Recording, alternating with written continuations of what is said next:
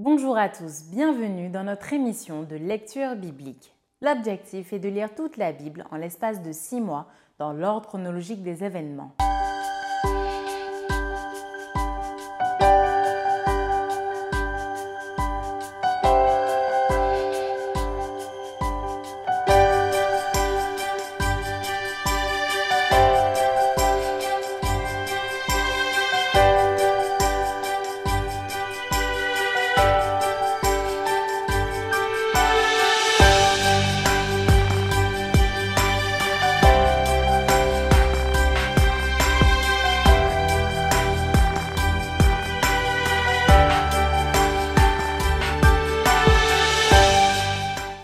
Cette émission vous est proposée par l'Église adventiste du 7e jour d'Évry.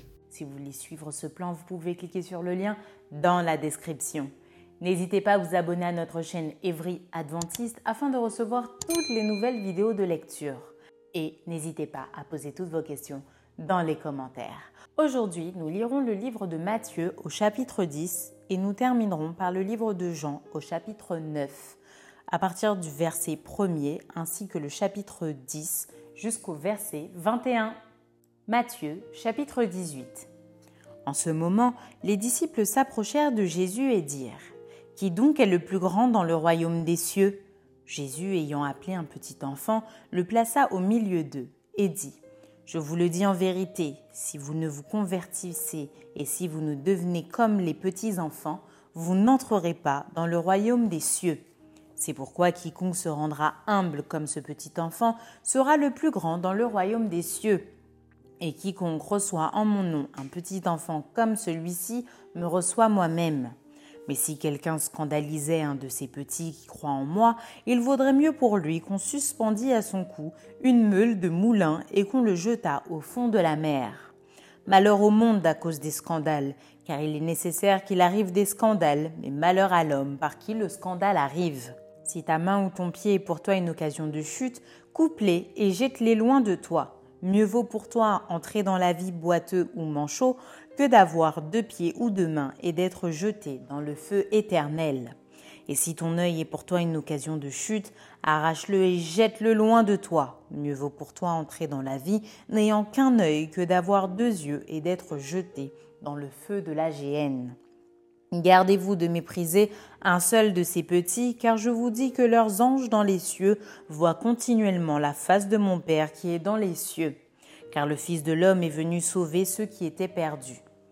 Que vous en semble Si un homme a cent brebis et que l'une d'elles s'égare, ne laisse-t-il pas les quatre-vingt-dix-neuf autres sur les montagnes pour aller chercher celle qui s'est égarée? Et s'il la trouve, je vous le dis en vérité, elle lui cause plus de joie que les 99 qui ne se sont pas égarés.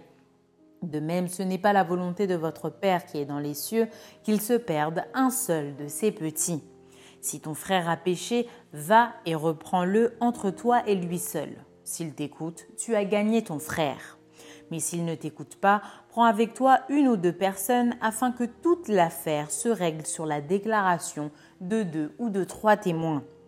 S'il refuse de les écouter, dis-le à l'Église. Et s'il refuse aussi d'écouter l'Église, qu'il soit pour toi comme un païen et un publicain.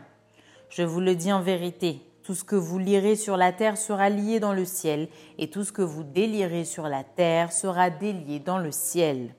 Je vous dis encore que si deux d'entre vous s'accordent sur la terre pour demander une chose quelconque, elle leur sera accordée par mon Père qui est dans les cieux. Car là où deux ou trois sont assemblés en mon nom, je suis au milieu d'eux.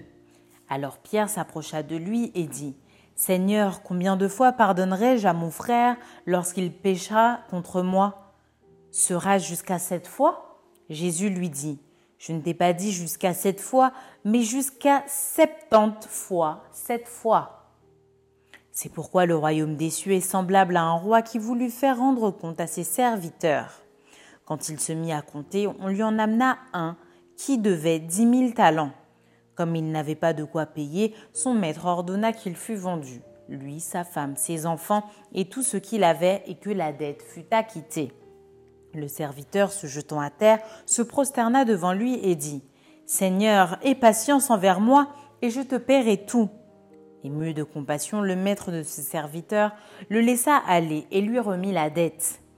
Après qu'il fut sorti, ce serviteur rencontra un de ses compagnons qui lui devait cent deniers. Il le saisit et l'étranglait en disant Paie ce que tu me dois. Son compagnon, se jetant à terre, le suppliait, disant Aie patience envers moi et je te paierai. Mais l'autre ne voulut pas, et il alla le jeter en prison jusqu'à ce qu'il eût payé ce qu'il devait. Ses compagnons, ayant vu ce qui était arrivé, furent profondément attristés, et ils allèrent raconter à leur maître tout ce qui s'était passé. Alors le maître fit appeler ce serviteur et lui dit Méchant serviteur, je t'avais remis en entier ta dette parce que tu m'en avais supplié.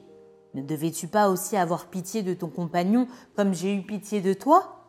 Et son maître irrité le livra au bourreau jusqu'à ce qu'il eût payé tout ce qu'il devait. C'est ainsi que mon Père céleste vous traitera si chacun de vous ne pardonne à son frère de tout son cœur. Jean chapitre 9 Jésus vit en passant un homme aveugle de naissance. Ses disciples lui firent cette question. Rabbi, qui a péché, cet homme ou ses parents, pour qu'il soit né aveugle? Jésus répondit.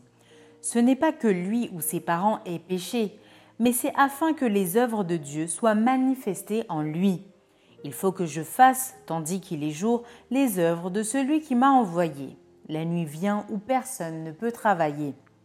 Pendant que je suis dans le monde, je suis la lumière du monde. Après avoir dit cela, il cracha à terre et fit de la boue avec sa salive. Puis il appliqua cette boue sur les yeux de l'aveugle et lui dit Va et lave-toi au réservoir de Siloé, nom qui signifie envoyé. Il y alla, se lava et s'en retourna, voyant clair. Ses voisins et ceux qui auparavant l'avaient connu comme un mendiant disaient N'est-ce pas là celui qui se tenait assis et qui mendiait? Les uns disaient C'est lui, d'autres disaient Non, mais il lui ressemble, et lui-même disait C'est moi. Ils lui dirent donc Comment tes yeux ont-ils été ouverts? Il répondit L'homme qu'on appelle Jésus a fait de la boue, a oint mes yeux et m'a dit Va au réservoir de Siloé et lave-toi. J'y suis allé, je me suis lavé et j'ai recouvré la vue. Ils lui dirent Où est cet homme? Il répondit Je ne sais. Ils menèrent vers les pharisiens celui qui avait été aveugle. Or c'était un jour de sabbat que Jésus avait fait de la boue et lui avait ouvert les yeux. De nouveau, les pharisiens aussi lui demandèrent comment il avait recouvré la vue. Et il leur dit Il a appliqué de la boue sur mes yeux, je me suis lavé et je vois. Sur quoi quelques-uns des pharisiens dirent Cet homme ne vient pas de Dieu, car il n'observe pas le sabbat. D'autres dirent Comment un homme pécheur peut-il faire de tels miracles? Et il y eut division parmi eux. Ils dirent encore à l'aveugle Toi, que dis-tu de lui sur ce qu'il t'a ouvert les yeux? Il répondit, C'est un prophète. Les Juifs ne crurent point qu'il lui était aveugle et qu'il eût recouvré la vue jusqu'à ce qu'il eussent fait venir ses parents. Et ils les interrogèrent, disant Est-ce là votre fils que vous dites être né aveugle? Comment donc voit-il maintenant? Ses parents répondirent Nous savons que c'est notre fils et qu'il est né aveugle. Mais comment il voit maintenant ou qui lui a ouvert les yeux, c'est ce que nous ne savons. Interrogez-le lui-même. Il a de l'âge, il parlera de ce qui le concerne. Ses parents dirent cela parce qu'ils craignaient les Juifs, car les Juifs étaient déjà convenus que si quelqu'un reconnaissait Jésus pour le Christ, il serait exclu de la synagogue. C'est pourquoi ses parents dirent Il a de l'âge, interrogez-le lui-même. Les pharisiens appelèrent une seconde fois l'homme qui avait été aveugle et lui dirent Donne gloire à Dieu, nous savons que cet homme est un pécheur. Il répondit S'il est un pécheur, je ne sais, je sais une chose, c'est que j'étais aveugle et que maintenant je vois. Ils lui dirent Que t'a-t-il fait?